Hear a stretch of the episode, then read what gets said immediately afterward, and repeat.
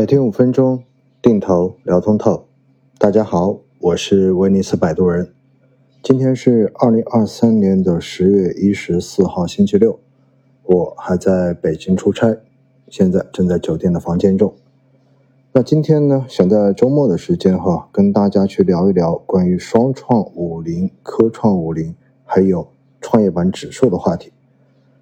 大家知道呢？我自己是比较喜欢投资偏向于成长以及科技方向这种风格的基金的，所以在我一直坚持定投的基金中间，创业板呢到现在已经是六年的时间，而科创五零在前一阵子的市场低位的时候用来补仓，我也是补的它。双创五零呢，在想补科创五零的时候一时眼花，也被我在底部加了一些仓。投资的这三只成长风格的指数基金，冷暖自知哈。因为在直播中间，我经常会跟大家说，现在身边如果有朋友从没投过基金，而问我如果要选一只基金来作为第一支基金定投的这个选择的话呢，我说我会选择推荐科创五零基金。原因非常的直接也简单，那就是科创五零最权重的行业。就是电子，就是半导体，甚至于我们可以把它理解为是一只半导体加的基金。我们知道，自二零一八年贸易战到现在，可以说呢，整个半导体行业受美国打压是最厉害的。不管是从实体的这种制造，还是从技术方面的这种封锁，甚至于到今年对于整个投资资金的这种限制。美国对于我国先进制程半导体的这种封锁和打压，可以说是全方位的，无所不用其极。所以在这样子的背景之下呢，我国在半导体方向自主可控、自主替代的这条路是一个必由之路，并且在过去的这几年，我们也看到了一些非常让人欣喜的变化和突破，尤其是国内的相关厂商在以前。是很难获得足量的订单的，但是在被制裁、被封锁的背景之下，可以说国内的市场给相关的行业、给相关的这种企业提供了非常大的生存空间和发展的机会，而优秀的企业在过去的这几年也确实体现出了这方面的潜力和能力，牢牢的抓住了这一波机遇，所以科创板。科创五零指数，甚至于包括刚刚出来，可能马上就会有场外基金的科创一百指数，应该说呢，都是我自己的心头好，我是比较偏爱的。我拉了一下数据哈，现在科创五零指数的行业权重占比，电子是占了百分之五十二点四，电力设备及新能源占了百分之十五点六，计算机占了百分之十三点四，剩下的是机械、医药。国防军工和技术化工等等，所以我们看到，仅仅电子加上计算机这两个合起来，就已经是百分之六十五以上的这样的一个占比。所以，对科创五零说它是半导体加，应该算是名副其实。大家如果觉得这个方向你也看好，并且你也喜欢，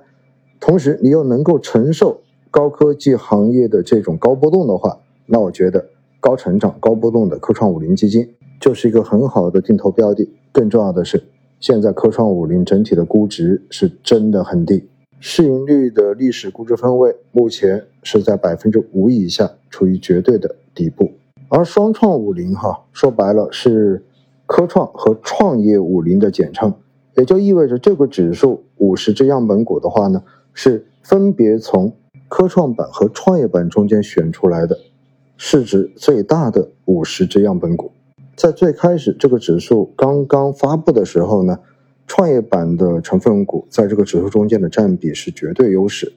那我也特意拉了一下最新的数据哈，发现果然还是有不同，因为每个季度这个指数的样本股都会做一次调整。那么最新的一个数据，五十只样本股的占比中间呢，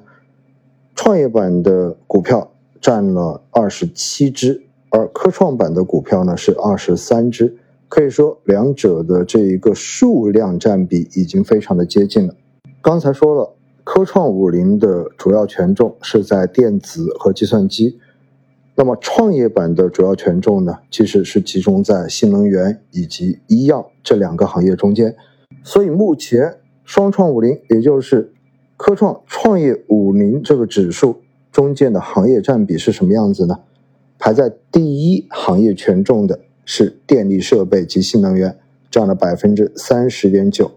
第二位的是电子，占了百分之二十九点七；而第三位的是医药。占了百分之十七点五，计算机排在第四权重，占了百分之九点三。所以我们可以看到，哈，在目前双创五零的行业占比中间，新能源和电子基本上是旗鼓相当，各占百分之三十左右，剩下的百分之十七是医药。因此，相比科创五零，双创五零的这一个行业构成应该说更加的均衡一些。同时呢，受新能源和医药的这个影响会比科创五零要大很多，因此这两个指数在市场上的走势还是有比较明显的区别的。但是如果我们从年化波动率的这一个数据来看呢，实际上两个指数的差别并不是太大。近三年的年化波动率两个都在百分之二十五点多，近五年的也都在百分之二十七、二十八左右的水平。而从指数的收益情况来看，因为近几年不管是科创板还是创业板指数，其实跌的都挺多的，两者目前所处的一个估值分位都是在绝对的底部，所以近三年大家都是一样的亏钱。那么近三年以来呢，科创五零是跌了百分之十五点八六，而双创五零是跌了百分之十一点六九，但是近一年因为医药和新能源。跌幅明显，所以近一年双创五零的跌幅就高达百分之十一点六，而科创五零是跌了百分之五点五五。因此说到底，这两个指数最大的区别不在于它的成长性，而是在于它们的行业分布不同、行业权重不同，最终在结构性行情的市场中间所表现出来的短期走势也有所差别。大家可以根据自己对于行业的这个偏好和喜好来进行相应的选择。总之，现在创业板的权重行业医药绝对已经是跌到了底部。因此呢，在过去的这一段时间，当市场本身都走得很弱的情况之下，你发现医药跌无可跌，它反而有了比较明显强势的走势。新能源也经过了一年多的调整，可以说现在呢也到了一个相对比较合理偏低的位置了。如果你两只都没有投过的话，我觉得实际上是可以把它们做一个组合来进行同时定投的。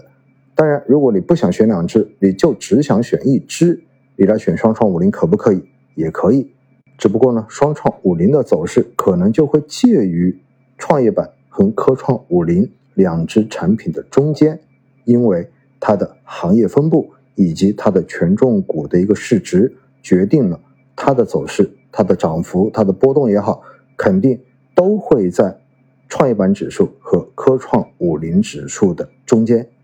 取一个更加均衡的值。所以，你会选哪一只作为你的定投标的呢？